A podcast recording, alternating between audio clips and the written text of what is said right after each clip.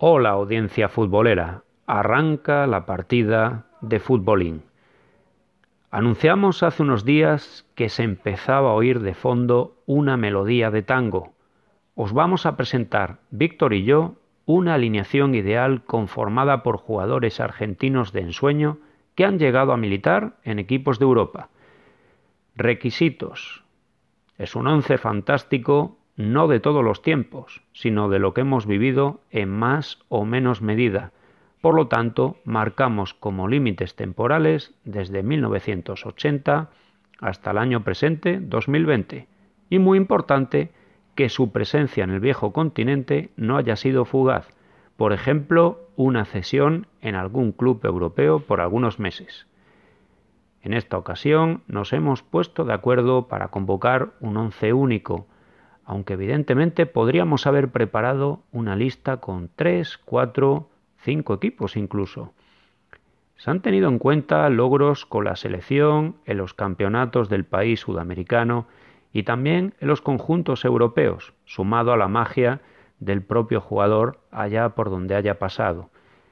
Y un colectivo de jugones, como se dice hoy en día, necesita de un maestro en el banquillo que sepa guiar, que sepa liderar con sus conocimientos futbolísticos, dotes motivadoras, etc. Por lo tanto, revelaremos el nombre de un entrenador que a nuestro juicio sería el adecuado para gobernar.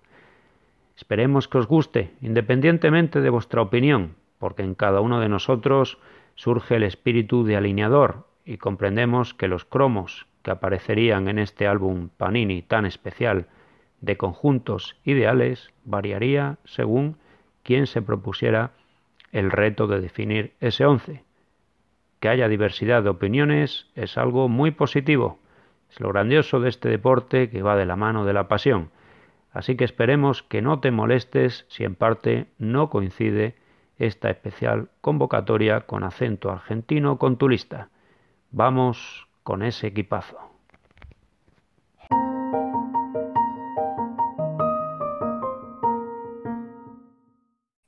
Hola Víctor. Hola Javi, ¿qué tal? Muy bien, ¿tú cómo estás? Bien, ya agosto, ya vuelve Eso la es. Champions, vuelve la Sí. Europa League, en nada las ligas, así que perfecto. Un agosto súper atípico, ¿verdad? Atípico, sí, pero bueno. eh, Aunque el creo que el calor no, no, no nos lo han quitado, ¿no? eso no. Pero, pero va a estar entretenido. Así que Sí, sí. Estamos, bueno, estamos ya con la Europa League, ¿no? Ya partidos de octavos. Sí. Ahora mira, en directo ha metido el Copenhague el segundo. Ajá. Al, al Estambul. Con Ah. este resultado pasaría, ¿verdad? El- Pasaría el Copenhague, sí. Y luego el Shakhtar va a empate a cero con el Wolfsburgo. Que pasaría el Shakhtar. Estos partidos me pareció leer que sí se jugaban en, en, en- en estas ciudades, ¿no? En Copenhague y, y en Ucrania, porque Sí. Eh, sí, luego la, la final a 8 es en todo en Alemania y los partidos que quedaron pendientes también se juegan en, en Alemania a las 9 de la noche. Ahora en un rato tenemos el Inter Getafe que se juega en Helsenkirchen.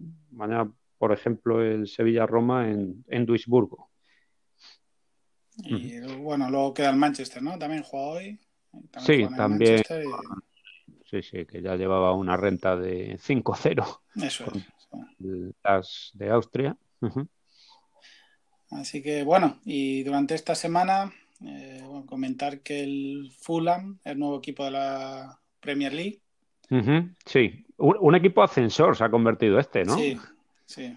Eh, pero bueno, eh, creo que van a meter pasta, tiene un nuevo estadio Sí, y bueno, a ver, a ver qué pasa. Ganó en la prórroga sí. ¿Era el rival? Eh, Bre- sí. Brentford, ¿no? Ah, Brentford. Brentford, perdón. Ajá, sí.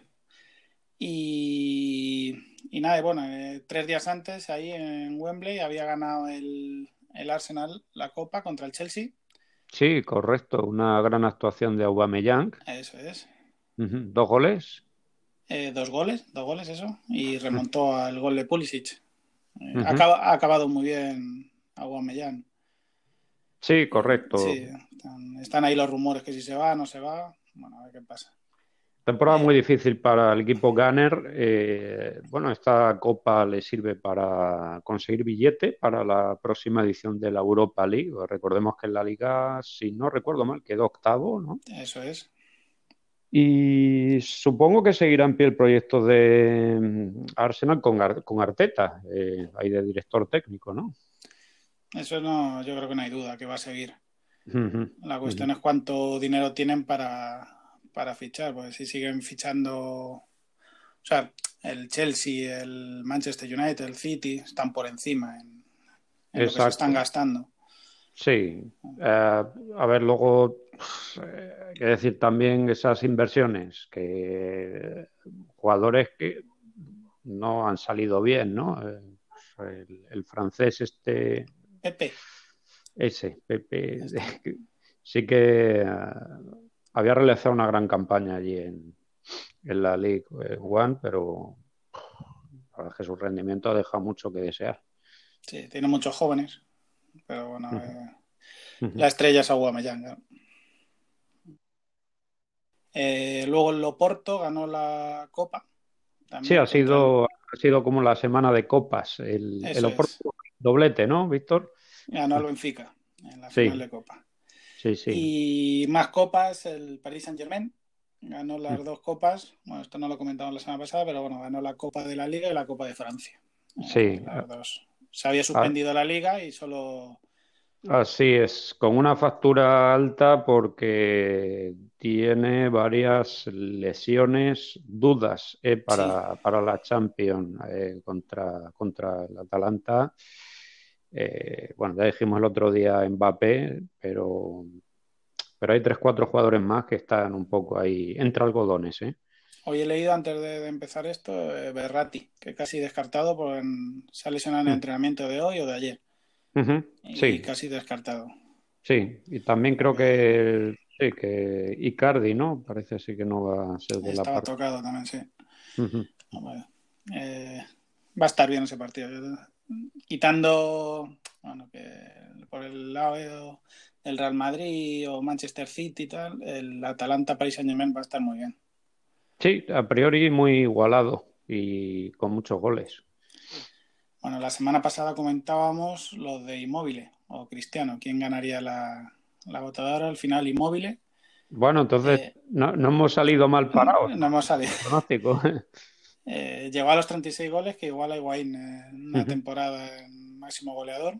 Sí, así es, porque eh, cuando estábamos grabando el programa, eh, estaba jugando el partido Lazio-Brescia, 34 goles y casi al final marcó, marcó Chiro el número 35 y en el fin de semana, ya cerrando la Serie A, un gol contra el Nápoles, ¿verdad? eso es. Mm. Y bueno, en fichajes así comentando, casi hecho Cubo por el Villarreal. Sí, buena apuesta. Luego sorprendente el fichaje de... Había oído hablar de él, pero no, no lo he visto nunca. Nathan Ake, o qué ah, del Bournemouth al City, que es un central por, 45 millones. Sí, sí, sí. Wow. Eh, sorprende. Sí, sorprende, sí. Y luego otro que no había escuchado nunca, que es Víctor Osimé. Osimén, que ha fichado por el Nápoles. En algunos lados he leído por 70 millones, otros 50, del, que viene del Lille, tiene 21 años. Vale, del Lille francés, eh, o sea, una, una promesa. Una promesa, bueno, a ver. Promesa cara. Sí. De momento, de momento, Sí, sí. Y poco más en la actualidad, sí, esta semana. Sí, en cuanto a, pues eso, fichajes, partidos de, Copa. Ah, bueno, que Copa y en Portugal fue la despedida de ya de, Casillas. Sí, sí, ya retirada oficial. Y veremos, eh, bueno, ahora mismo que, cuáles son sus planes, ¿no? Si ligarse al Real Madrid, eh, periodismo. La federación, ¿no? Se hablaba también. La federación se hablaba que al final pues no se presenta pues ahora en, agosto, ¿no? Creo que, son las elecciones. lo deja para más adelante. Bueno, todo cambia mucho en este mundo del fútbol. Eso sí, es verdad. Sí, sí. Y uh, Víctor, ¿tienes alguna novedad acerca del Deportivo eh, Fuenlabrada? Eh, ¿Se va a disputar al final? Esa es la, pregunta del millón. Va a ser el partido más largo de, de la historia. Eh, lo último es que parece que se juega el viernes. Sí. El viernes a las 8 eh, se juega, pero claro, ahora lo, lo, pensé el otro día, si se juega, gana el Fuenlabrada, protestará ahora el Elche. Claro. Bueno, va a ser. Sí, denuncia, eh, que vas al juez, tantos días de plazo. Eh, sí, eh, el, partido se marcó para hoy mismo, pero el Deportivo que no quería meterse en muchos fregados, en muchas historias, porque no quería que luego la justicia pues fuera contra ellos y aunque en principio valoraron el no jugar el partido, salvo que se disputara toda la jornada al completo, que eso es lo, que solicitaba el equipo coruñés. Al final llegaron, eh, yo creo que con buena razón, eh, bueno, eh, no vamos a revelarnos tampoco, juguemos el partido y al menos ahí pues no tienen donde agarrarnos, ¿no? De, pues, cumplimos ahí. ¿Cuál era el problema? Que los jugadores ya estaban de vacaciones, muchos fuera de, Galicia, y, claro, por eso solicitaron un aplazamiento, eh, al menos dos días más, eh, para que regresaran los jugadores y vamos, que prácticamente no van a ni entrenamiento casi, eh, que en las mismas está el Fuenlabrada también, porque hay varios jugadores que pues todavía se están recuperando de, de la mayoría sé que han superado el, coronavirus, pero en fin, va a ser un partido realmente extraño, por muchos tachado como el de la vergüenza. Y, y, lo que decíamos el otro día en el programa, víctimas va a haber, porque esto no va a satisfacer a todos, ni mucho menos. No, no, incluso se puede jugar la, fase de ascenso y, y, en los juzgados suben los cuatro, suben seis, ¿sabes? Que no se sabe no se sabe. Luego está también el Zaragoza, que ha quedado tercero y solicita eh, subir directamente, sin, sin playoff, ante la posibilidad de jugar estas eliminatorias por ahora. Y en el Almería otro positivo, ¿no? Sí. parece ser pues, un lío. Sí, sí. Sí, sí. Por eso que, Creo que se va para finales de agosto, la, sería la final, la, última semana de agosto finales de agosto, 23, 24, y recordemos que para 12, 13 de septiembre aproximadamente está marcado el inicio de la, de la segunda división. Entonces, a la hora de configurar las plantillas, ¿no? Altas, bajas, eh, y que no es lo mismo partir de la segunda que de la primera, son otros presupuestos, son, bueno, pues otras planificaciones. otros fichajes, claro. Sí, sí, y muy, muy, muy complejo este año. Ya, ya iremos contando, porque seguro que semana a semana tenemos novedades. Sí, sí, sí, sí.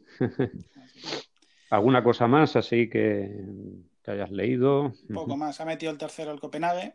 Ah.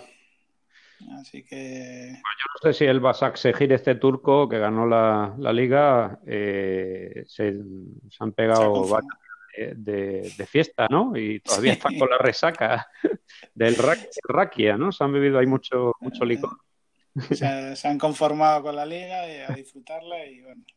Y esto sí, sí, un trámite.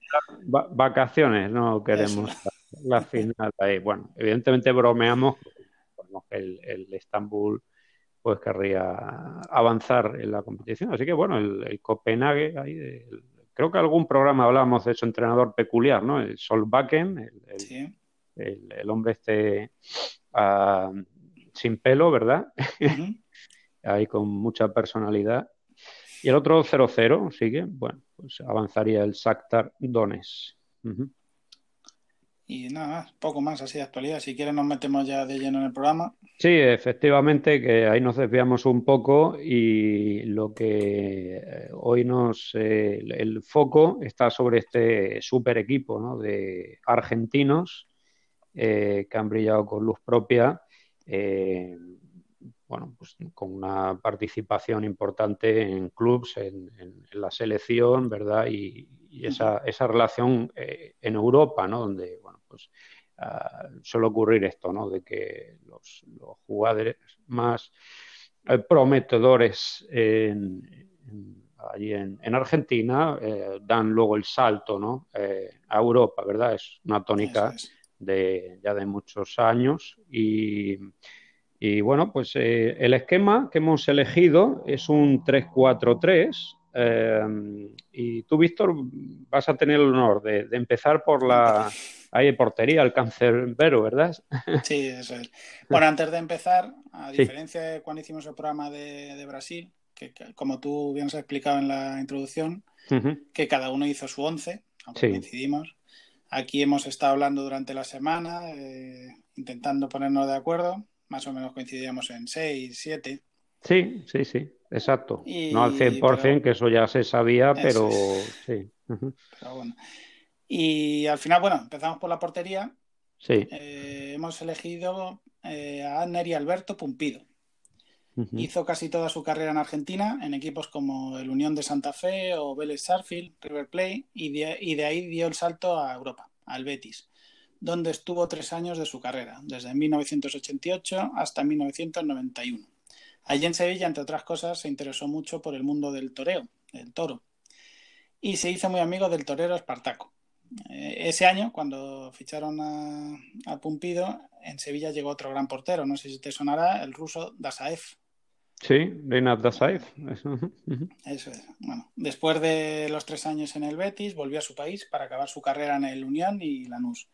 Estuvo convocado en tres mundiales. Eh, no jugó el Mundial de España, 82. Sí, jugó el de México 86, que ganaron. Y luego el de Italia 90 eh, jugó el primer partido con Camerún, que perdieron. Vale, y en el segundo, sí, el que Roger Millán, ¿no? Fue o... Oman Eso es, eso es, cierto. Mm. Y luego en el segundo partido, que era contra la URSS, eh, se chocó contra un compañero y le rompió la tibia y el peroné. Y se acabó el mundial para Pumpido. Le sustituyó Goicochea, que hizo un gran mundial. Eh, sobre todo recordado las semifinales contra Italia, que gracias a sus paradas eh, pasaron a la final, donde bueno, al final perdieron contra, contra Alemania. otra anécdota que tiene así grave en eh, Pumpido es en 1987 en un entrenamiento estaba haciendo un ejercicio rutinario, que era tocar el larguero con las dos manos saltando y de repente su anillo de casado se enganchó con una de las escarpias que sirven para mantener la red y el dedo anular se desprendió y él cayó desmayado. Después de una operación de reimplante con éxito pudo salvar el dedo y siguió su carrera. Vaya, cuidado por los. atención a todos, ¿no? Los accidentes domésticos. Luego por eso prohibieron, pues eso, las cadenas, los anillos, todo eso, fue muy peligroso. Exacto. Bueno, no ganó mucha cantidad de títulos, pero sí de bastante calidad. Y todos concentrados en, un año. Temporada 86-87. Ganó el Mundial de México con su selección. Luego un campeonato nacional eh, con River. También ganó la Libertadores y la Intercontinental. Contra el Este Agua, eh, que había ganado el Barcelona en los penaltis. Correcto. Y luego en 1987 ganó la desaparecida Copa Interamericana, que era una competición que jugaban el campeón de la Libertadores y el de la CONCACAF, con River también. Cuando se retiró, se hizo entrenador y como mayor logro llevó al Olimpia de Paraguay a conquistar una Copa Libertadores. Es verdad, o sea, bueno, ahora acabando con Pumpido, hemos estado hablando de varios porteros, ninguno sobresalía, ¿verdad? Sobre, hemos hablado de Leo Franco, sí, Bonano, Bonano también. Mono Burgos, pero bueno. Mono Burgos, Mono Montoya también, sí, que pasó por Tenerife y Extremadura. Lo de la selección dio un, punto extra a Pumpido. Sí, ha sido al final lo que eh, ha marcado un poco ¿no? en, la, en la elección, sí, efectivamente. Eso es. Bueno, pasamos a la, defensa de tres. Sí, defensa de, tres, o sea que no, demasiado numerosa. Eh, comencemos con eh, Gabriel Gringo Heinze. Tres días más joven que yo. Te conservan mejor. Bueno, no, lo sé. Si hubiera sido futbolista, yo ya estaría retirado, entonces ya. o en el Milán. o en el Milán. Mira, eh, Ibrahimovic ahí se va acercando poco a poco a los 40 tacos y 10 dianas ha hecho. ¿eh? Sí, sí. Está en forma. Está en forma el, sueco. Bueno, pues en cuanto a Heinze, excelente central y jugador que se adaptaba al lateral izquierdo. Con tan solo 19 años llegó al Real Valladolid procedente del Newell's Boys. En Pucela pasó tan desapercibido en su primera etapa que fue cedido al Sporting portugués, donde no contó demasiado para el entrenador. Sus buenas actuaciones en Zorrilla llamaron la atención de algunos ojeadores del Paris Saint-Germain. Fue el verdadero trampolín y momento del debut con la absoluta Argentina. En el 2004 fue traspasado al Manchester United, por entonces el equipo de Old Trafford era de los rivales temidos en Europa, hasta el 2007 fueron unos años magníficos para el bueno de Gaby. Una Carling Cup, una Premier, medalla de oro con la selección en los Juegos Olímpicos en Atenas, jugador del año en Inglaterra en 2005. El siguiente club fue el Real Madrid, en una primera temporada regular en el plano personal debido a las lesiones que le impidieron jugar en varios de los encuentros. Eh, el Real Madrid ganó ese primer año la liga, el segundo fue un verdadero desastre lo colectivo, aunque la garra y buen hacer del zaguero sí que fueron más que reconocidos. Antes de regresar a Argentina, al Newell's Old, Boys, perdón, defendió la camiseta del Olympique de Marsella, donde fue campeón de la League One en 2010 y la Roma. En el club de Rosario ganó el torneo final de 2013. Su participación con la selección. Jugó mundiales de Alemania 2006, Sudáfrica 2010 y en ambos casos la albiceleste terminó su andadura en los cuartos de final. Dos Copas América, subcampeón en cada una de ellas, así como el subcampeonato de las Confederaciones de 2005. 522 partidos en su trayectoria y 30 goles pues esta sería la información acerca de... Yo de Heinze, yo creo que donde mejor rindió, por lo menos tengo yo el recuerdo, de Manchester, para mí. Sí, sí. Valladolid y Manchester. Eh, fue su, su, madurez ahí deportiva. Eh, es verdad que cuando llegó al Madrid era su mejor momento, pero no tuvo suerte. Eran también momentos un poco de cambio ahí en el, en el Madrid. Eh, pues eso, que no, no gozó de, regularidad, pues bueno, no, no, se asentó del todo, es verdad que también tuvo esos problemas eh, físicos, pero coincido contigo que en el Manchester United es donde uh, estuvo a su máximo nivel. Perfecto. Bueno, pues vamos con uno de los, yo creo, uno de los mejores defensas que he visto eh, nunca, que es Javier Zanetti. Indudablemente, una institución del Inter, ¿eh? Sí, uno de los mejores defensas que ha dado en los últimos 40 años el, fútbol. Bueno, conocido entre otros apodos con como el tractor, debido a su gran potencia física y a la gran resistencia que tenía. Bueno, perdón que te corte, ahora que sí, esto del apodo, sobrenombre, esto es eh, obligatorio, ¿no? Viene ya directamente en, el, el, documento nacional de identidad, ¿no? Argentino ya directamente se añade el, apodo este, ¿no? El que no tenga se tiene que preocupar. sí. bueno, disculpa, sigue. Nada, nada. Bueno, jugó casi toda su carrera deportiva eh, en el lateral derecho, donde gracias a su velocidad desbordaba fácilmente a sus adversarios. También jugó en otras posiciones, eh, como interior derecho y de medio centro. No desentonó, desentonó en ninguna posición. Otra grande de la, otra de las grandes características que tenía era que recuperaba la posición como lateral. Él siempre estaba atacando y llegaba enseguida a la defensa. Este gran jugador empezó su carrera en Talleres en 1992. Al año siguiente fichó por el Banfield, en el que estuvo dos años. En 1995 fichó por el Inter de Milán por unos 4 millones de dólares, unos 500 millones de pesetas. El fichaje tuvo su anécdota porque Máximo Moratti estaba viendo junto a su hijo Mao, de 12 años, a la selección argentina en los Panamericanos de 1995, para observar de cerca a los atacantes Pascual Rambert y Ariel Ortega. Al final del partido, eh, Moratti senior eh, le preguntó a su hijo qué, le qué le parecían los dos jugadores y Mao le dijo que le gustó el 4, que era Zanetti. Al final Moratti llamó y pidió que compraran al 4 y no a los delanteros. Eh, se retiró con 40 años después de, disputar 858 partidos oficiales con el Inter metiendo 21 goles. Es hasta la fecha el, extranjero con más partidos disputados en la Serie A con 615 partidos. Tiene cinco escudetos, cuatro Copas de Italia, una Champions y un Mundial de Clubs, entre otros trofeos con el Inter. En la selección eh, de Argentina a día de hoy es el segundo con más partidos, con 143 detrás de Javier Mascherano. Me sorprendió el dato que era el que más había jugado a Mascherano. No sé si a ti, ¿verdad? Sí, sí, sí. Bueno, disputó dos mundiales en el 98 y en, eh, en, Francia y en el 2002 en Corea y Japón. En el mundial de 1998 mete un golazo a Inglaterra en uno de los mejores partidos de ese mundial.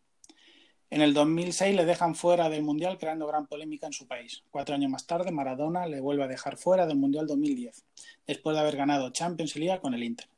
Entre otros trofeos así con la selección tiene la medalla de plata en los Juegos de Atlanta 1996. ¿Te gusta a ti o te gustaba Zanetti? Muchísimo. Mm. Siempre yo creo que hizo temporadas muy regulares, siempre, ¿verdad? Sí, sí. Muy bueno.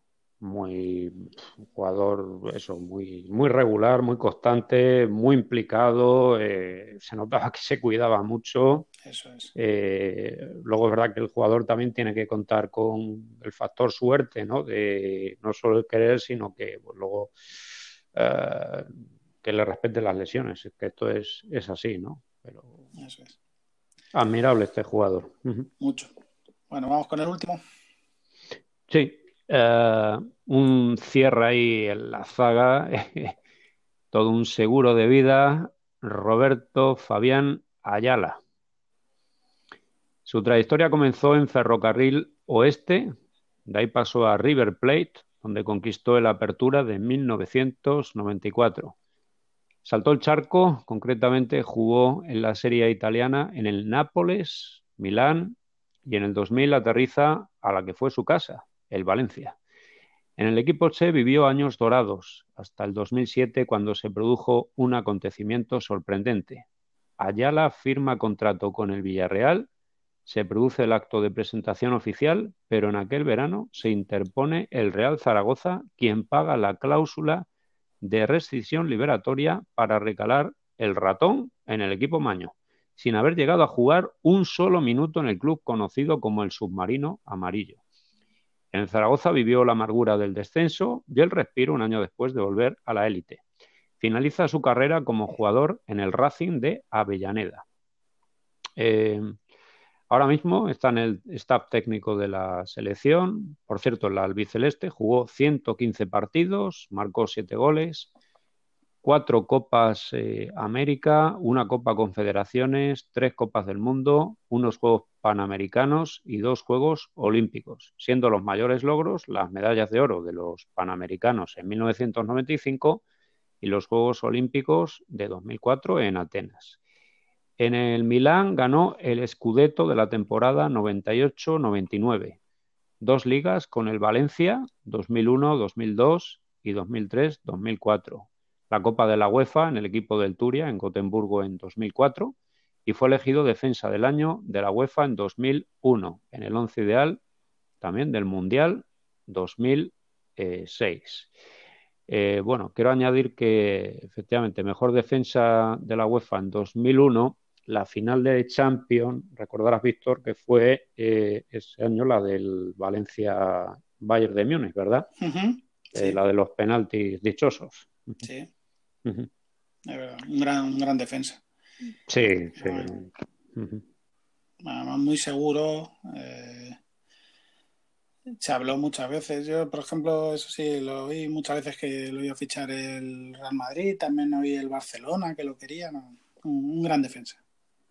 Sí, sí, buenísimo. Sí, sí. O sea, no, al final no, no recaló en Madrid, en Barcelona Atlético, pero uh, ese jugador, pues como decía al principio, era un, seguro de vida y, claro, ahí, pues eh, esos años ahí en el Valencia coincidió con jugadores muy importantes y, con también con buen, buenos entrenadores. ¿eh? sí, fue una, una, de las mejores épocas del Valencia.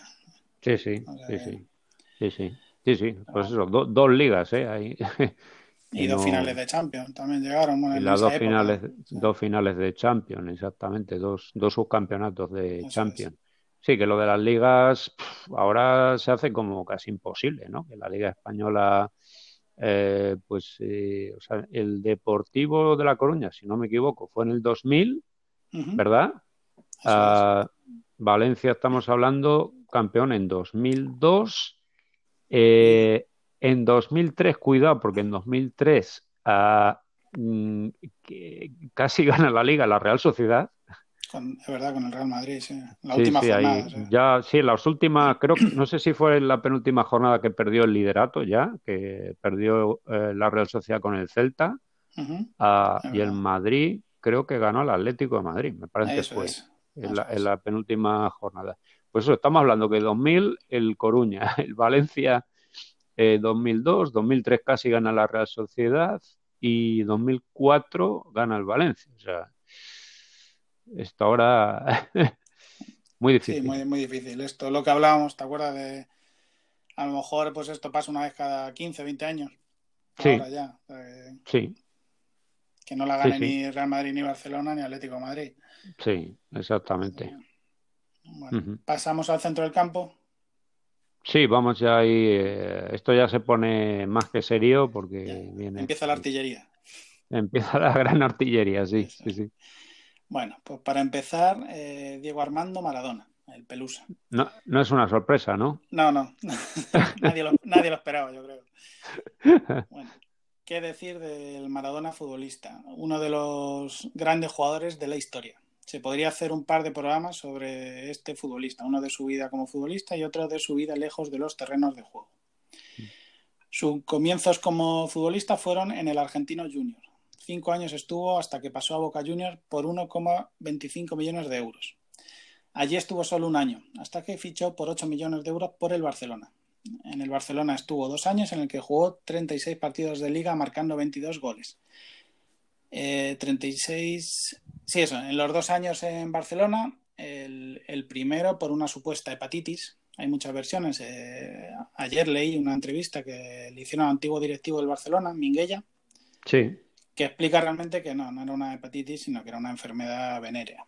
Entonces lo, taparon. Y al año siguiente, en la famosa entrada de Goicochea, en la jornada 4, que le dejó tres meses fuera. Sí. sí, una, bestialidad de, entrada. Empezaron los rumores de la vida nocturna de Maradona y entre problemas con la directiva y su vida privada y su, vida privada se traspasó en la temporada 84-85 al Nápoles por 6,97 millones de euros, más barato de lo que compró el, Barcelona. Siete temporadas pasa en el Nápoles, donde juega 259 partidos oficiales y mete 115 goles, y gana unos cuantos trofeos que a continuación contaremos. Luego eh, sorprende el fichaje por el Sevilla, en el que solamente está una temporada, juega 26 partidos y mete 5 goles. Bastante irregular y ya se veía que no era el Maradona de antes. Acabó su carrera jugando para Newells y para Boca. Con la selección gana el Mundial de 1986. Eh, para mí es uno de los torneos, ya sea Champions, Mundial, Eurocopa, un torneo corto, entre comillas, en el que se ve claramente que un jugador gana él solo este Mundial el gol más famoso y bonito para algunos, el recordado gol frente a Inglaterra, donde se va desde su campo y regateando a cinco rivales antes de marcar el gol. Participa en los, eh, participa en los mundiales del 82, 86, 90 y 94. En este último mundial se le expulsa por un control antidopaje en cuyo análisis se detectaron cinco sustancias prohibidas. Si bien las cantidades fueron declaradas años después como insuficientes para un resultado positivo y no hubieran sido declaradas como dopaje. Con los equipos ganó dos Serie A con el Nápoles, una Copa de Italia, una Supercopa, una Copa de la UEFA con el Inter, una Liga con Boca Juniors y una Copa del Rey, una Supercopa de España y una Copa de la Liga con el Barcelona. Con la selección juega 90 partidos, eh, como ya he dicho, gana un mundial y también gana un mundial juvenil en 1979 en Japón. ¿Qué podíamos destacar de Maradona? Pues la técnica, Manejaba también su pierna izquierda, que no era necesario educar a su pierna derecha para controlar el balón. El dominio del balón lo ejecutaba como si tuviese la posesión de la esfera con una mano. Esta destreza le brindaba la capacidad de ejecutar en muchas ocasiones tres acciones en un solo movimiento, recibir, controlar y descargar. Otra característica es el regate y la conducción. Siendo un jugador extraordinario, siempre estuvo sujeto a las presiones constantes que los equipos rivales realizaban para eliminar su funcionabilidad dentro del equipo. Ante esto, el mecanismo de defensa de Maradona era, salir del pressing mediante el regate y la conducción, la táctica y la posición y la creatividad y visión de juego.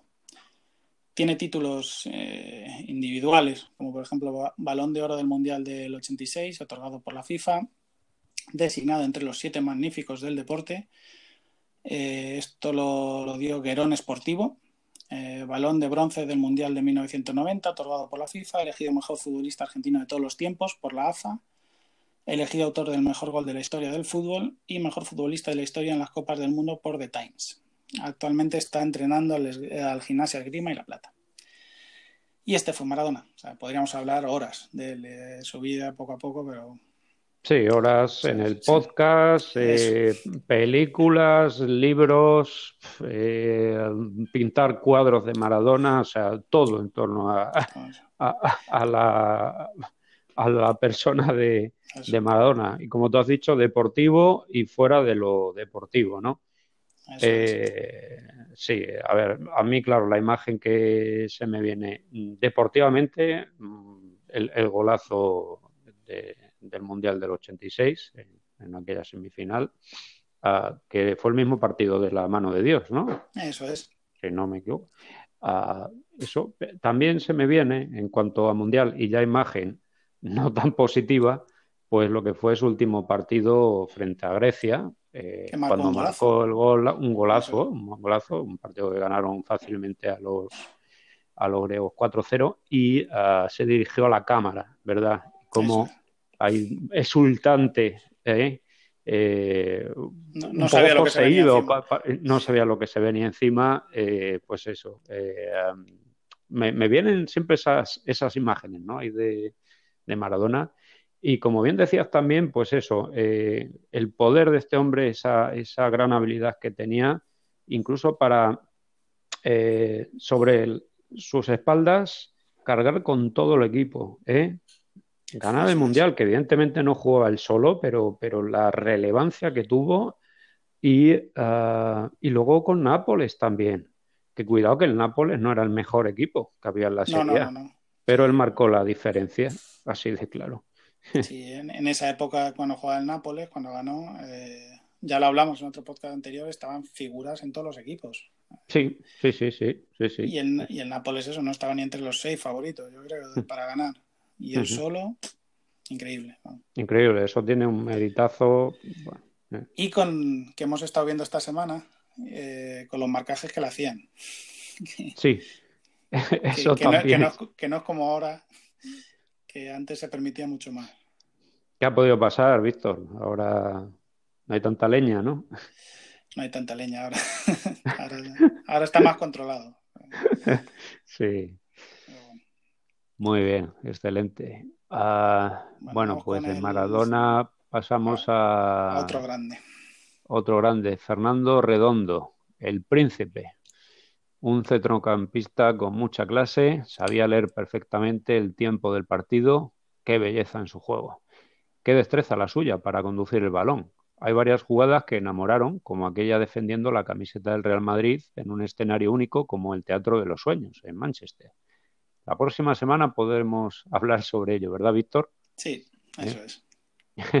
Su debut fue en el Argentinos Juniors, el club en el que militó media década. Su salto a Europa fue a la isla de Tenerife, donde se encumbró como el mejor cinco. Eran inicios de los 90. El equipo insular, con este talento y con la sabiduría de Jorge Valdano en la dirección técnica, llegó a disputar la Copa de la UEFA. En 1992 y 93, en dos tardes aciagas para el Real Madrid, eh, Redondo y sus compañeros privaron al equipo de Chamartín de ganar la liga, curiosamente en ambos casos en el cierre de la temporada. Valdano precisamente fichó por los merengues y como condición casi innegociable era la, de, la llegada de Redondo. Conquistó no solo a los aficionados que acudían al Santiago eh, Bernabéu, sino también al planeta futbolístico. De una forma triste, lastrado por las lesiones, concluyó su vida deportiva en, el Milán, ¿no? Con más pena que gloria. No sé si, recuerdas, Víctor, sí. ya ahí esa, etapa. Bueno, atención a su palmarés, Colo Rossoneri, una liga, una copa y una supercopa, además de la Champions 2002-2003, aquella de los, de los penaltis en Manchester contra la Juve, eh, Supercopa de Europa 2003, mientras que en el Madrid dos ligas, una Supercopa, dos Champions, la de la edición 97-98 y la 99-2000, y la Intercontinental en el 98. Eh, jugador de la UEFA eh, designado en el 2000. Eh, la selección argentina ganó la Confederaciones del 92, siendo elegido el mejor jugador, así como la Copa América 93. Un único mundial, eh, participación en el, 94. Bueno, este es un asunto que también tiene, tiene miga. a ver, eh, el entrenador tras la cita norteamericana fue Daniel Pasarela. no contó con Fernando, presuntamente por negarse a jugar volcado en el lado izquierdo pero el hecho de que Pasarela impusiera ciertas reglas como no lucir una larga eh, cabellera parece ser que fue decisivo ante la negativa de Redondo a tan extradeportivo elemento. Con Bielsa renunció a la selección por los problemas ya que acusaba de rodilla. Eh, Víctor, no sé si te acuerdas un poco también toda esta polémica. Sí, me acuerdo. Porque salta, llama la atención de que, o, sea, un jugador que estuvo ahí en la élite varios, varios años y que era tan importante y, bueno, pues que solamente un mundial, cuando Argentina, pues efectivamente, de forma continuada, jugó el 94, el 98, 2002, ¿verdad? Llama la atención, sí, que solo estuviera en uno. Yo de, de redondo, así, para hablar de recuerdos. Sí. Tengo uno que es el, el, en las semifinales del Real Madrid-Borussia Dortmund, el, de la portería. Ah, sí, la portería. sí, que es, el de la vuelta, que Juan en Dortmund, que era el actual campeón. Ah, vale, ya en Alemania, en el Westfalen Stadium, ¿no? Hizo uno de los mejores partidos que yo creo que desde que se puso la camiseta del Real Madrid. Él solo en el centro del campo. Además, lo controló perfectamente, tengo ese recuerdo.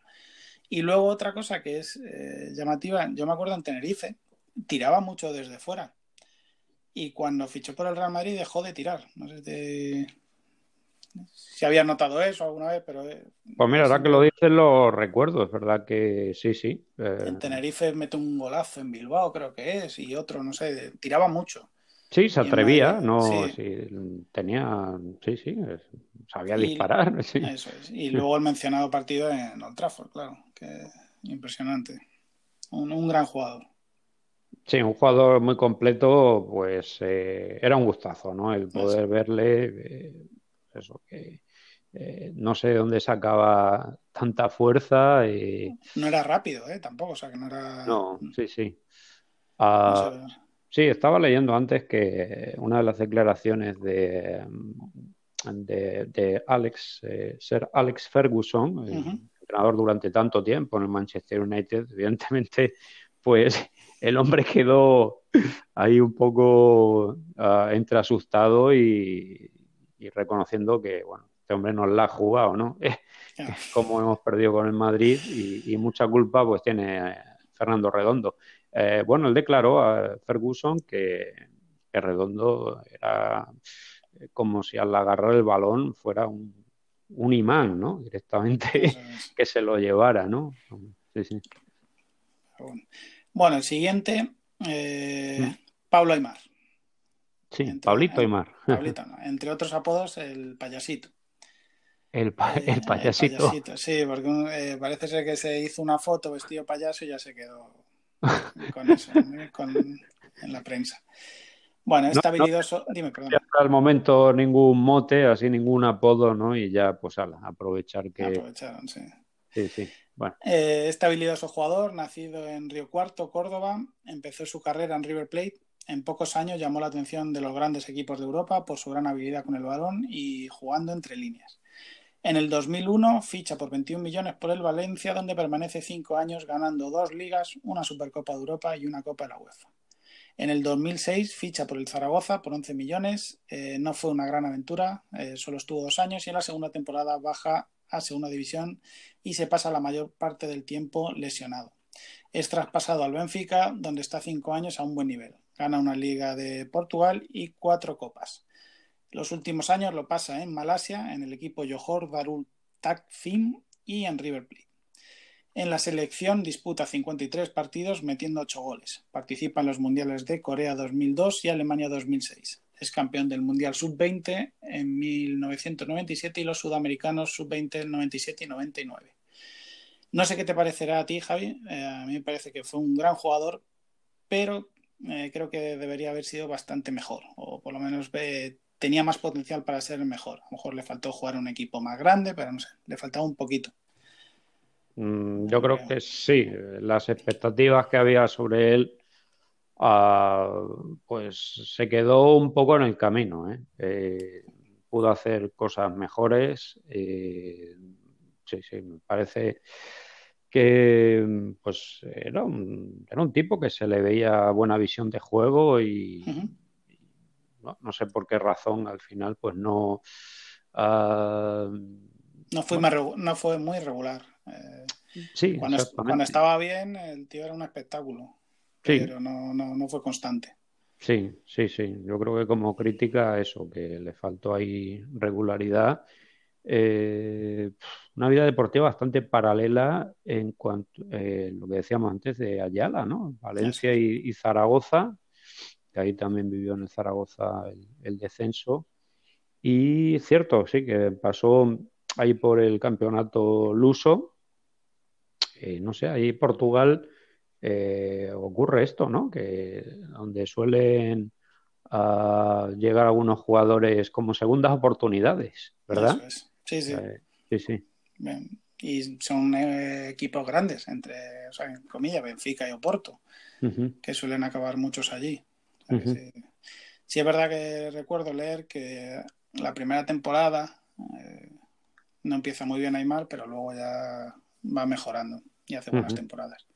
Bueno, y el, último en el centro del campo es Juan Román Riquelme. Sí, pero perdona que te interrumpa, Víctor, porque ah, nos hemos pasado mencionar algún nombre eh, de la defensa, ¿no? De los no seleccionados. Ah, pues que podríamos, por ejemplo, Sorín, ¿no? Se me viene así a, la memoria. Chamot. Chamot eh, también. Eh, luego eh, estuvimos, la duda era, por ejemplo, si esto lo tenemos que contar, entre Heinze y Pasarela. Sí. Lo que pasa que Pasarela no le vimos mucho jugar y tampoco hemos visto muchos vídeos y entonces por eso nos decidimos por, por Heinze. Sí, no es de nuestra generación es. Pasarela, que nos disculpen los oyentes, seguramente pues sí, estuvo en Italia, hizo buenas temporadas, pero, pero más conocido para nosotros y para poder hablar y explicar, Heinze. Eso es. También uh, Sorín. Este, Sorín, eh, Gaby Milito. Gaby Milito, que si no fuera por las lesiones. Sí, efectivamente. sí, sí. Sí, sí, tuvo muy mala suerte con la lesión. Y un jugador que estuvo, pero estuvo en tres o cuatro mundiales, es Roberto Sensini. También jugó en el Parma. Eso es, sí, sí, Sensini. Eso es. Bueno, pues seguimos con Juan Román. Eso es. Y luego decimos los que hemos dejado fuera en, el centro del campo. Perfecto. Vale. Bueno, eh, Juan Ramón Riquelme, jugador con poca movilidad, con esa apariencia de estar algo pasado de peso, pero con mucho talento. Protegía perfectamente el balón, especialista en pases imposibles y mucho talento para la conducción del balón. Empezó su carrera profesional en Boca Junior, aunque su etapa juvenil la pasó en Argentinos Junior. En Boca, en Boca estuvo seis temporadas en las que año a año iba mejorando su juego. Muy recordado el partido que hizo en la Copa Intercontinental contra el Real Madrid que a nivel individual una de las mayores exhibiciones que he visto. Ganaron 2-1 aquel partido con goles de Palermo. No sé si te acuerdas de ese partido, Javi. Sí, precisamente lo estuvimos hablando en el día de hoy, que fue una, una soberana paliza, no en el resultado, que fue ahí ajustado, pero sí que muy superior, eh, con clase magistral de, eh, de Riquelme y, efectivamente, pues Palermo que estaba ahí, eso, para hacer los, los goles. Eh, a mí me, encantó el, partido de Riquelme. Daba una sensación que era imposible quitarle el balón. Sí, sí, sí. me acuerdo. Eh, seguramente que una sensación de impotencia, ¿no? Para, el, el, decir, bueno, este tío me está toreando, me está tomando el pelo, ¿no? Y, es imposible, como dices tú, el robarle la cartera, ¿eh? Eso es. Bueno, llamó la atención de los grandes de Europa y en el 2002 fichó por el Barcelona por unos 10 millones de euros. Solo estuvo un año y no fue muy, eh, muy buen año para él. Eh, tuvo problemas con el entrenador Bangal, que no le quería en el equipo. Fue un fichaje de Gaspar y Bangal que no, que no le quería y al final le tuvo mucho tiempo en el banquillo.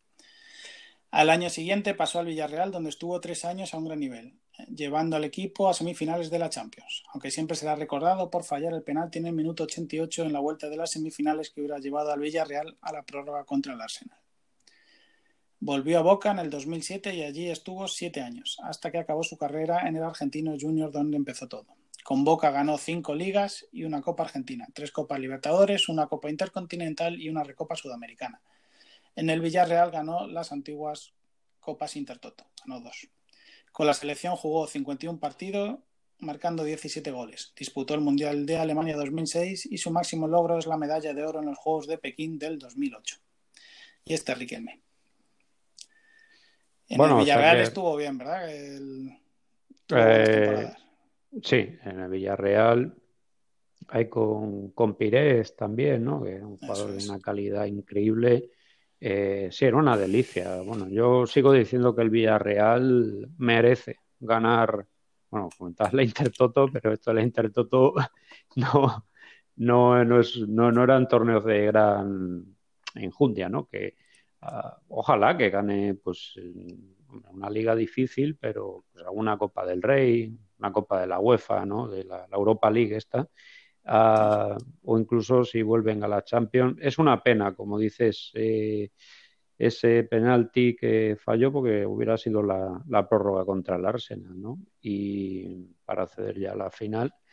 Eh, sí, dejó minutos de gran juego.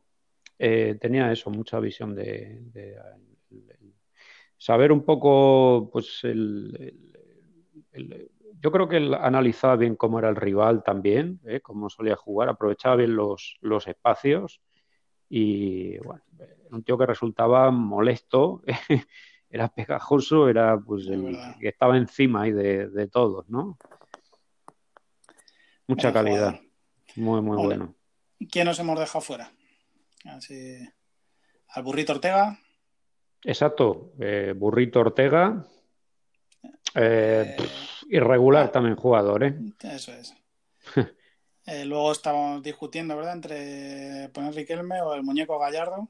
Sí, muñeco Gallardo en el Mónaco, ¿no? Y muñeco Gallardo. Y París Saint Germain, sí, sí.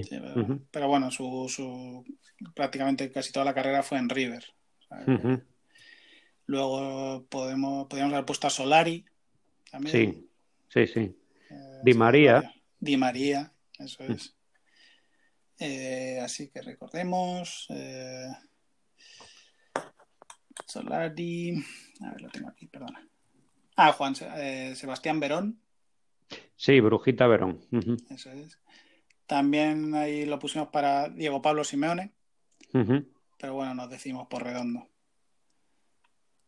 bueno, el caso de, caso de Brujita Verón, ah, que es verdad que era un jugador mm, eh, con garra, ¿no? Un jugador ahí que, le echaba ahí bien de furia, pero uh, si miramos su trayectoria, un montón de, equipos, ¿no?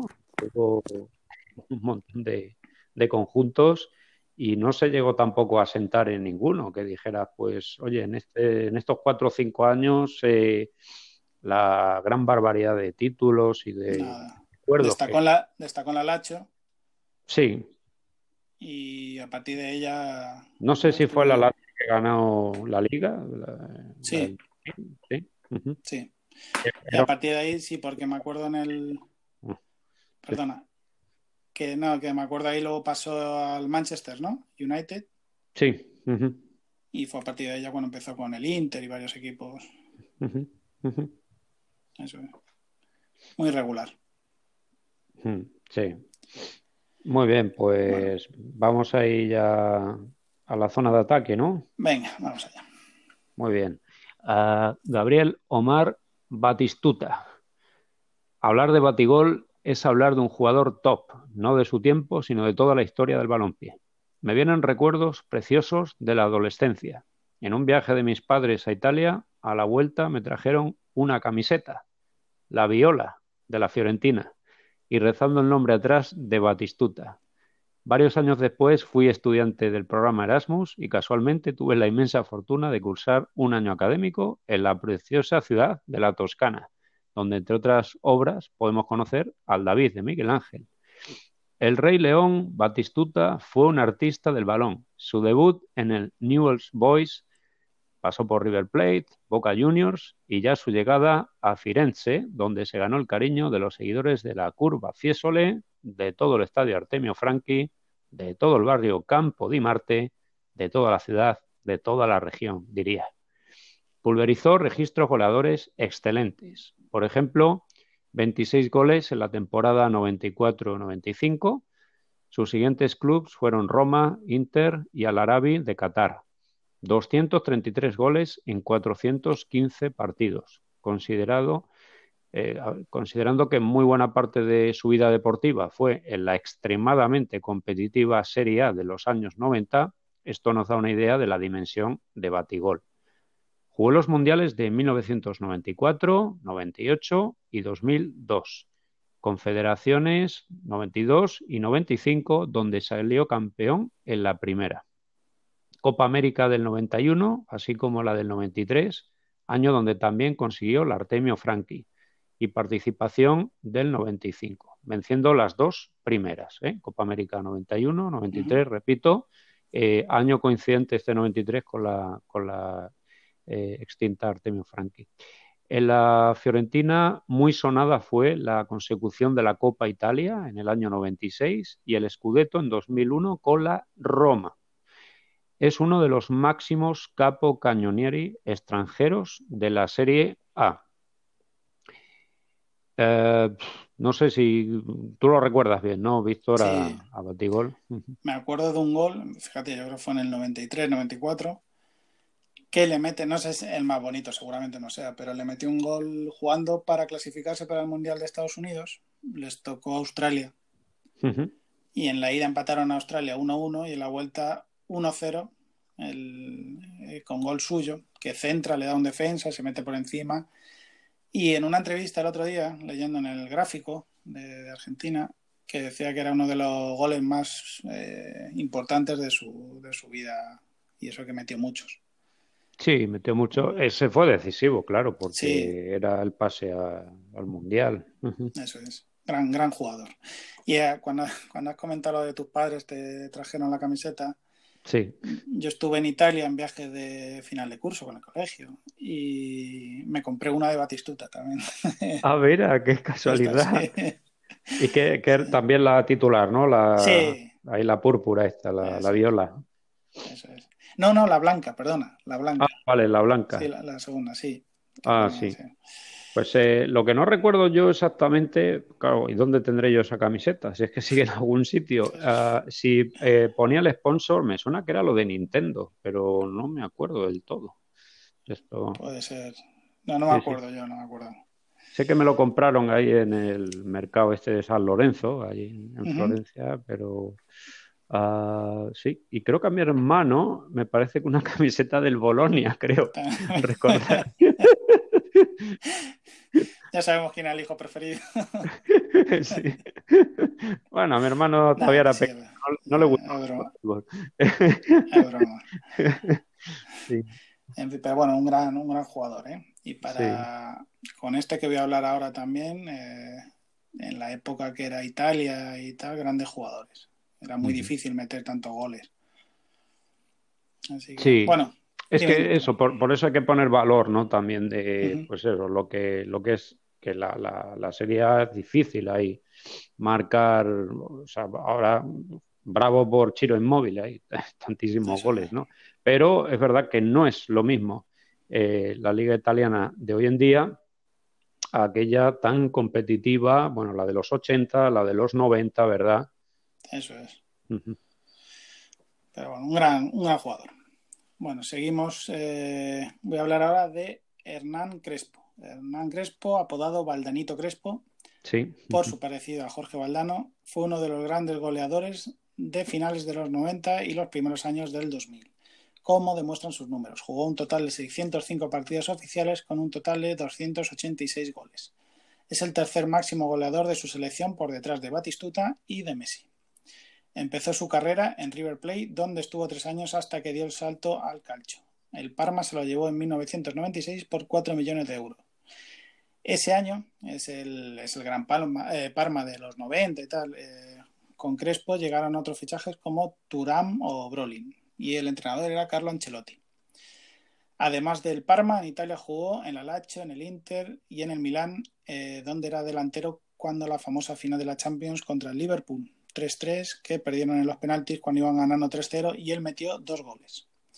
Otra vez volvió al Inter, al Genoa y al Parma, donde acabó su carrera. Entre medias estuvo dos años en el Chelsea, pero su mejor rendimiento lo dio en Italia, 340 partidos y 153 goles jugador de mucha habilidad, fuerte, gran rematador de cabeza. Con la selección participó en tres mundiales, en el del 98, en el 2002 y el 2006.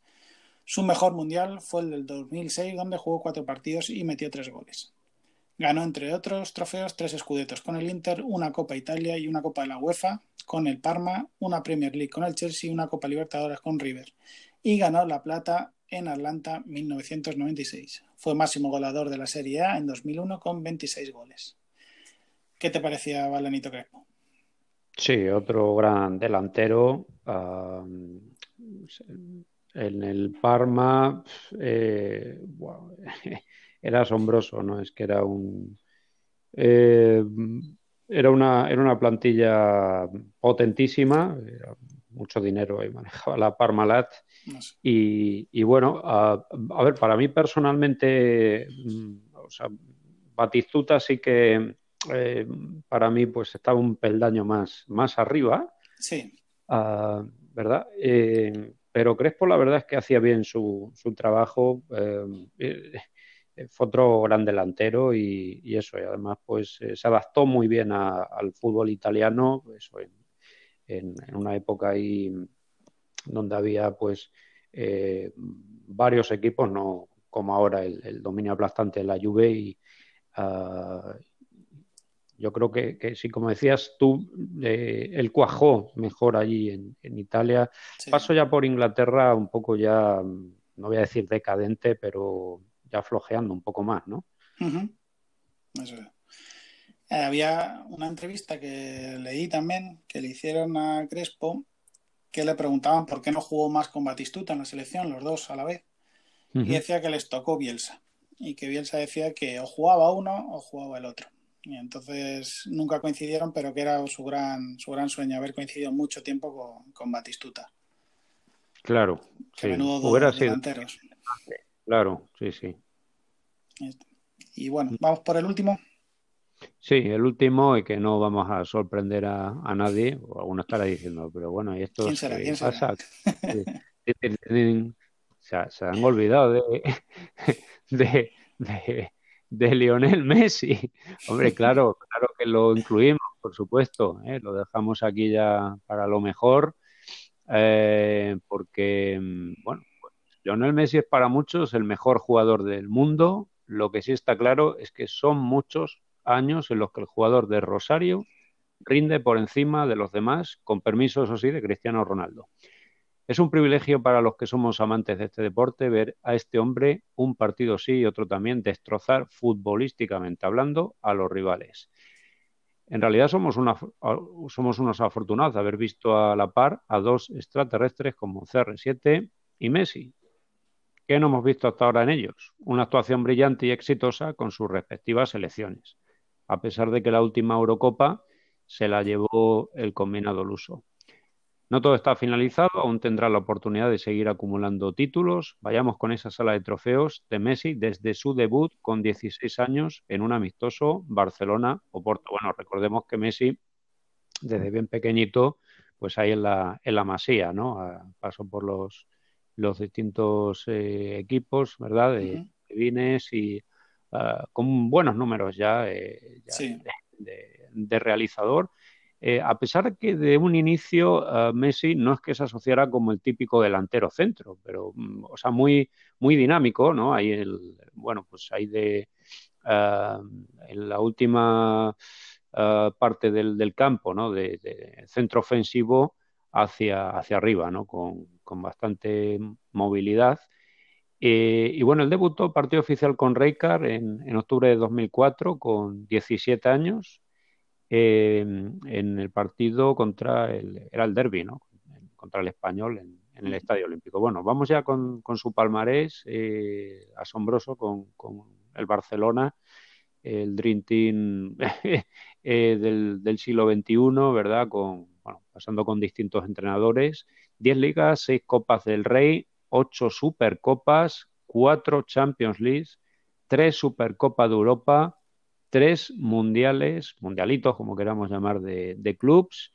Eh, con la selección argentina, el Mundial Sub-20 de 2005 y también hay que decir eh, que en el 2008 eh, pues disputó los Juegos Olímpicos de, Pekín, que se alzaron con la medalla de oro. No me acuerdo antes visto, sí que comentaste a un jugador que también participó en, no sé si te viene a la mente. Pekín, pues eh, fue Riquelme. Riquelme, vale. Pues qué jugadores, ¿no? qué placer tener ahí. bueno, todo lo, es, lo de las Olimpiadas es muy curioso, ¿no? supuestamente tienen que ser seleccionables hasta 23 años. Sub 23, eso es. Sub 23, pero luego dejan no sé cuánta. ¿Cuál tres, era la.? ¿no? Creo que son tres. Sí, tres. Sí, sí. Que por cierto os hablo de que ah, los Juegos Olímpicos que no van a ser en. Eran ahora en agosto de, en Japón, en Tokio, que por parte española que fuera Sergio Ramos, ¿no? También. la ley. ¿Verdad? Por eso de, bueno, yo me apunto aquí a todo, quiero, quiero tener mi medalla de oro también de unos Juegos Olímpicos. Claro, pero el problema no era, no era, era por fechas, porque un mes antes jugaba en la Eurocopa, ¿eh? no, no era por, nada. Yo creo que si no hubiera Eurocopa hubiera ido. Claro, claro. Bueno, el próximo año pues será el mismo, si se puede jugar todo, sería la Eurocopa y, y los Juegos Olímpicos, sí. Eso es. Sí, sí, sí exactamente.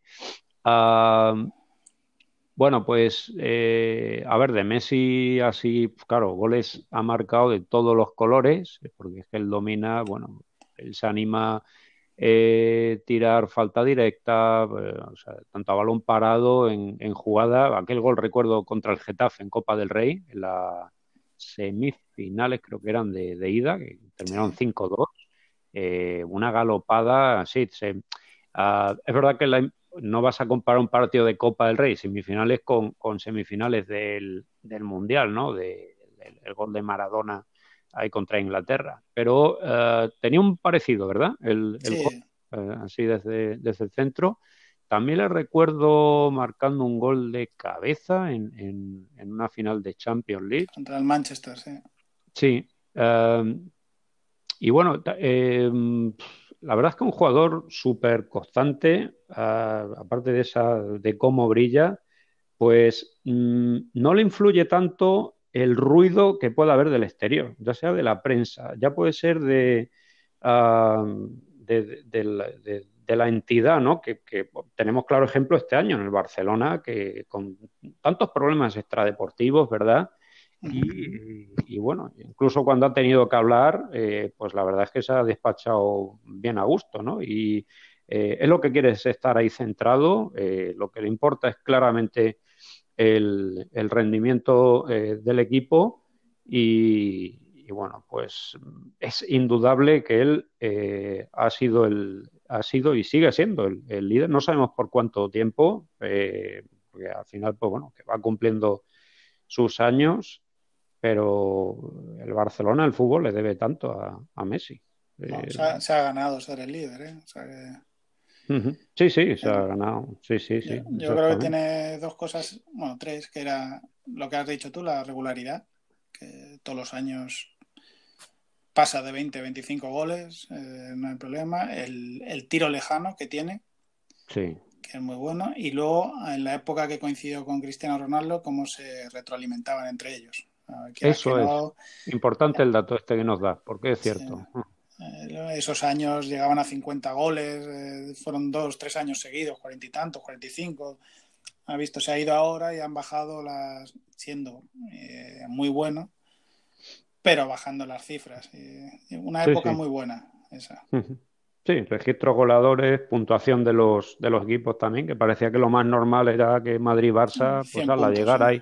Sí, eso, la liga de los 100 puntos. Qué, barbaridad, ¿no? Bueno, eh, está claro, esperemos que de los oyentes pues haya también de nuestros amigos de Argentina, ¿verdad? Pues claro, se preguntarán, ¿y para cuándo una gran actuación ¿no? de, de, Lionel Messi en la selección, ¿no? Eh, porque eh, ahí ha faltado algo, ¿no? Eh, a ver, cuando es verdad que cuando nos referimos un poco a, lo que es el Barcelona, los jugadores que hay en el Barcelona, ah, claro, esto no se puede extrapolar a lo que, o sea, la misma situación que Argentina, ¿no?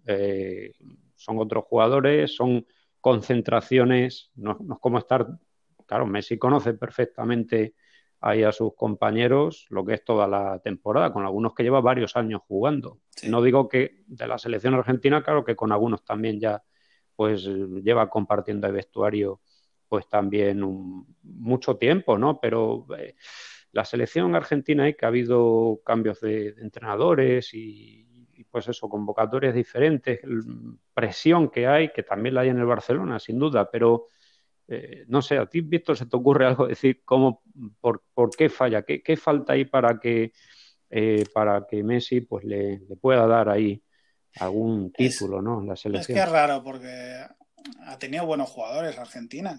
no, no...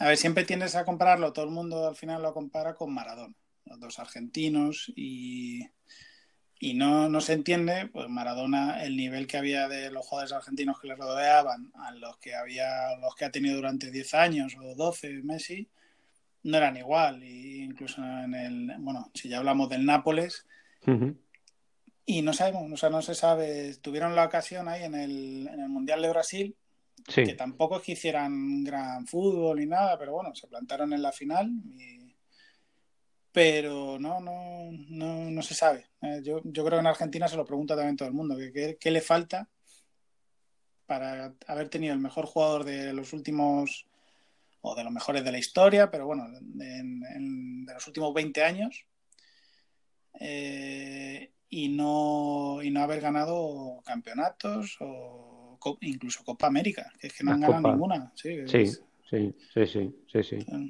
Exactamente. no, se sabe que no sé si le falta a lo mejor yo sé, ese carácter argentino, como le llamaban, ¿no? Pecho frío, pero que no tendría por qué, tiene mucha calidad, ¿sabes? Que no se entiende. Sí, bueno, eh, en fin, el caso es que eh, los cartuchos ya se van agotando, ¿no? Pero por el tema ya natural de, de su edad y Em, bueno, vamos a ver el Mundial de Qatar, pero... Y tiene una oportunidad, pues la, Copa América es en Argentina, bueno, Argentina y Colombia. Creo que se, juegan varios... Compartir. Mm. Y ahí, tiene una oportunidad para, aunque ya también hace años jugaron una Copa América en Argentina que ganó Uruguay. Pero bueno, tiene, no creo que le queden muchas más oportunidades que la siguiente Copa América y el siguiente Mundial. poco más. Ya sí, sí. bueno, pero un gran jugador, eso sí, eso, hay que reconocerlo siempre. Sí, sí, sí. Bueno, vamos a ir finalizando. tenemos entrenador, ¿no? Sí, bueno, espera, nos hemos dejado fuera para así. Ah, sí, perdón, eh, en, ataque, sí, sí, sí. bueno, eh, hay bastante. sí. un gran jugador que es eh, Kempes. Sí. Pero que rindió más bien en Valencia a finales de los 70 estuvo mm. del 76 al 81 y luego volvió, pero cuando más rindió eso fue en los 80 y, un gran jugador, levantó al Valencia. Luego teníamos a Canilla. Sí, Claudio Canilla. Claudio Canilla también. Eh, Claudio Pejo López. Sí. Que tuvo eh, menos años buenos, yo creo. Jugó en el Valencia, tuvo dos, tres años buenos y luego se fue al Lacho y ahí, sí, no, rindió muy buenos ahí en ese Valencia fantástico, ahí con, con Ayala, con Mendieta, eh, con Gerard también. Ah, sí, así es. en Italia, pues el Lazio, eh, con, igual que le pasó a Farinos también en el Inter, eh, Mendieta tal, no, no, no, no se adaptaron al. Eh, Así más jugadores, también otro que podía haber eh, mm. entrado por goles, sobre todo por estadística, eh, Kun Agüero. Sí. sí. Que lo, lo, está haciendo, lo ha hecho muy bien en el Manchester City y en el Atlético de Madrid también lo hizo bien. Y luego, bueno, ya es discutible, eh, Higuaín, eh, Saviola, bueno, ya esos. Peter Higuaín, Javier Saviola, Diego Milito. Diego Milito, muy buenas temporadas. Eh. Sí. En, el, Inter y en Zaragoza. Y en el Inter, exactamente, aquella final de, de Champions, era fantástico el, delantero este. Sí, sí, sí. En delanteros teníamos mucho para elegir, la verdad. Sí, sí, sí, no hay mucha, mucha pólvora ahí arriba. Sí, sí. Eh, Canilla, por cierto, que también, que antes decía yo del, fútbol portugués, ¿no? Que alguno llega ya un poco en sus casi años ya del retiro, ¿no? Uh, ahí estuvo jugando eh, también Claudio Canilla. Ah, y en Escocia, ¿eh? Luego ya marchó. Sí, al Dandy y al Glasgow Rangers. Dandy y Glasgow Rangers, exactamente. Exactamente. Pero bueno, grandes jugadores, pero había que elegir tres. Sí, es que es lo que hay. Eh, por eso, que, es discutible, sin duda que es discutible. Y cada uno puede ahí perfilar su, su once ideal, ¿no? Pero bueno, lo que está claro que los once nombres que hemos dicho dan miedo, ¿no? Eso es. Bueno, ¿y, quién dirige a estos once? Eso, ahora sí, ¿quién dirige? Cholo Simeone, eh, por su carisma, su gen ganador, el liderazgo que mostraba ya como jugador. Todo el planeta del fútbol le respeta. Allá por donde ha pasado ha dejado huella. En 2006 su primer título como entrenador en el torneo Apertura. Fue en el Estudiantes de La Plata, donde jugaba la Brujita Verón de la entrevista justo al finalizar el partido definitivo, victoria con remontada 1-2 frente al Boca Juniors en el encuentro de desempate, me quedo con la siguiente frase. En la vida nunca hay que dejar que creer. Y es que el Estudiantes nunca se rindió a pesar de que parecía tener todo en contra. Sí, porque faltaban dos jornadas para terminar el torneo y eran cuatro puntos, he visto lo que le sacaba el, el Boca Junior a, a estudiantes, ¿no? A, estudiantes, ¿eh? Y, bueno, pues eh, terminaron empatados a puntos y, se resolvió con un, con un partido. O sea, no, ah, no lo que estamos acostumbrados nosotros del golaveras, no, no, si quedas empatados a punto, no sé si seguirá esta norma, ¿eh? porque estamos hablando que era el 2006, no sé si en Argentina esto, yo no lo he revisado, se han cambiado la, la norma, pero muy atractivo, ¿no? El hecho de que termina la liga igual, igualados a puntos, pues hay un partido de desempate. Muy... Ah, sí, eh, más emocionante. Sí, más, más emocionante y más picante. Eh, sí, decía que Simeone empezó jugando en el Vélez Sarfield, eh, luego Pisa, Sevilla, por petición del míster del conjunto de Heliópolis, Bilardo, donde compartió también vestuario con Diego Armando Maradona en el primer año. ¿eh? sabemos que Maradona pues, fue algo muy efímero, antes ya lo, lo decías en el Sevilla. Eh, Atlético de Madrid, protagonista muy importante en el doblete de la temporada 95-96. Inter de Milán, Lazio, en el equipo lacial perfectamente dirigido por Sven Goran Eriksson, repitió el doblete. Atlético en una segunda etapa y Racing de Avellaneda, del que es hincha. 106 partidos como jugador en la selección albiceleste, o lo que es lo mismo, tres mundiales, cuatro Copas América, conquistó dos Copa América, una Copa Confederaciones y la extinta Copa Artemio Franchi. Además, medalla de plata en los Juegos Olímpicos de Atlanta 96. Como entrenador, en el Racing de Avellaneda debutó una semana después de su retirada en el mismo club. Estudiantes fue la segunda parada, muy exitosa, la que al inicio comenté, en 2008, al frente de River Plate, ganó el torneo Clausura. En Europa, su estreno en el banquillo fue en el Catania de Sicilia, donde consiguió con mucha solvencia mantenerlo en la Serie A italiana. Volvió a Argentina durante unos meses en el Racing. En aquel mismo año, en la víspera de Navidad, llega un Atlético de Madrid con enormes problemas. Eliminado en la Copa por el Albacete de Segunda B y ausente un año sí y otro también de las competiciones europeas, especialmente la Liga de Campeones. Bueno, pues Simeone en el Atlético, dos finales de Champions, dos Europa League, una liga en la temporada 2013-14, la Copa del Rey de 2013, una Supercopa de España, dos Supercopas de Europa, elegido tres veces mejor técnico de la Liga Española. Los datos lo dicen todo. A Simeone hay que incluirlo en todas las listas de top entrenadores mientras que no se demuestre lo contrario. Podrá gustar o no su estilo, pero es innegable esa capacidad de liderazgo que mencionaba cómo sabe motivar al grupo, cómo sabe sacar lo mejor de la mayoría de los jugadores del plantel. Víctor. Muy buen entrenador.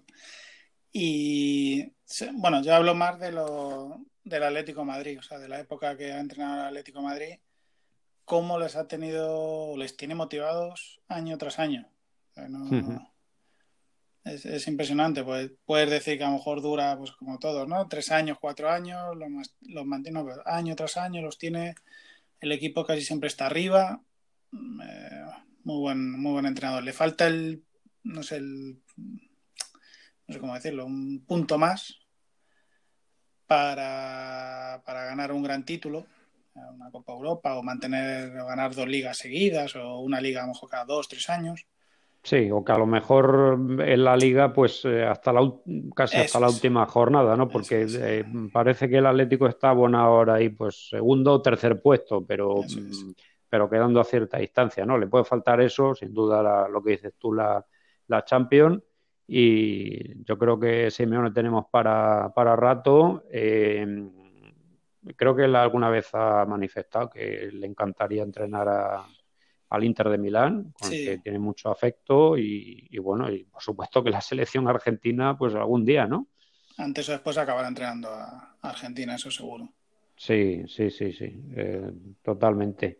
Pero sí, estoy de acuerdo con lo que dices, que mm, tiene muchísimo mérito, pues, eh, como eh, a, todo el equipo, ¿no? Y que, no cada año el Atlético, pues, tiene los mismos jugadores. De hecho, pues Ahora recientemente, claro, ha habido un, como un cambio generacional, se han ido pesos pesados de como Godín, ¿verdad? Eh, sí. eh, Juan Fran, pues, Felipe Luis. Felipe Luis, exactamente.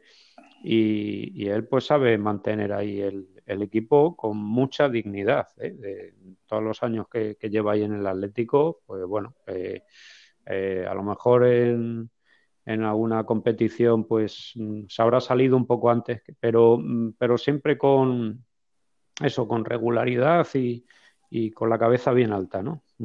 Sí, al final, su principal virtud, yo creo, aparte de lo, de lo táctico, que es eh, mantiene a todo el equipo junto, eh, presiona, bueno, sobre todo a partir de la defensa, todos bien colocados, pero es la virtud, la, la motivación. Eh, que, que, vamos, que da a sus jugadores. Y eso es muy importante y por eso se mantiene arriba siempre. Ahora se separa de su gran amigo y compañero, ¿no? Eh, Mono Burgos, que va a hacer su carrera en solitario. Sí, sí, sí, comienza en solitario allí. ¿Se sabe equipo no? No, bueno, yo no, por lo menos no, tengo ni idea. Y bueno, se habló que iba a venir Gaby, ¿no? Algo así, al final no. Sí, sí, sí, exacto. Ah, bueno, un gran, un gran entrenador. Hablando de, bueno, de estos entrenadores, sí. sí que es verdad al principio que yo te mencioné, pero claro, luego viendo la trayectoria que tuvieron en Europa, que era Bilardo y Menotti.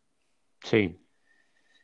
Pero que en Europa no hicieron nada, la verdad. O sea, eh, Bilardo estuvo en el Sevilla, Menotti en el Barcelona y no. Sí, o eh, sí, el que vino al Atlético de Madrid, eh, Bianchi, ¿no? Bianchi también, pero Bianchi volvió corriendo, o sea, no sí, sí. estuvo en la Roma también, creo, o algo así, y se volvió claro. un poco más. Y pocos entrenados argentinos más que hayan destacado, vamos, el, cuando me dijiste Simeone que no había caído, vamos, es el que, el que mejor palmarés, trayectoria, eh, tiene para rato todavía. Sí, sí. Y, y la prueba de fuego será, pues seguramente la selección. Sí, Messi, porque yo creo que cuando esté ya no tiene a Messi. bueno, ya, ya lo veremos, pero que sí, sí, llegará el momento de la selección, pero bueno, antes seguramente que él quiera esa rutina, ¿no? Del día a día de un club. Eh, no sabemos en el Atlético por cuánto tiempo será y, y que en Italia le esperan, ¿eh? Sí, por eso, por eso te decía que yo creo entre que va a pasar muchos años hasta que entrene a Argentina y que, que Messi pues, que no llegará, supongo. que, una pena no verles los dos juntos. Sí, hubiera sido muy interesante esta coincidencia ahí en el, banquillo y en el campo, ¿no? Leo Messi y Simeone, exactamente. Pues, y ya está, pues este es el pues gran once con... Ahora habría que enfrentarse, ¿verdad? Entre Brasil y Argentina, el once que dimos contra... Oye, mira. Qué bueno estaría, ¿eh? Sí. Sí. Pues nada Bien, pues en el siguiente podcast hablaremos de la actualidad de la final, la 8 de Champions en Lisboa. También recordaremos los mejores partidos de esta competición.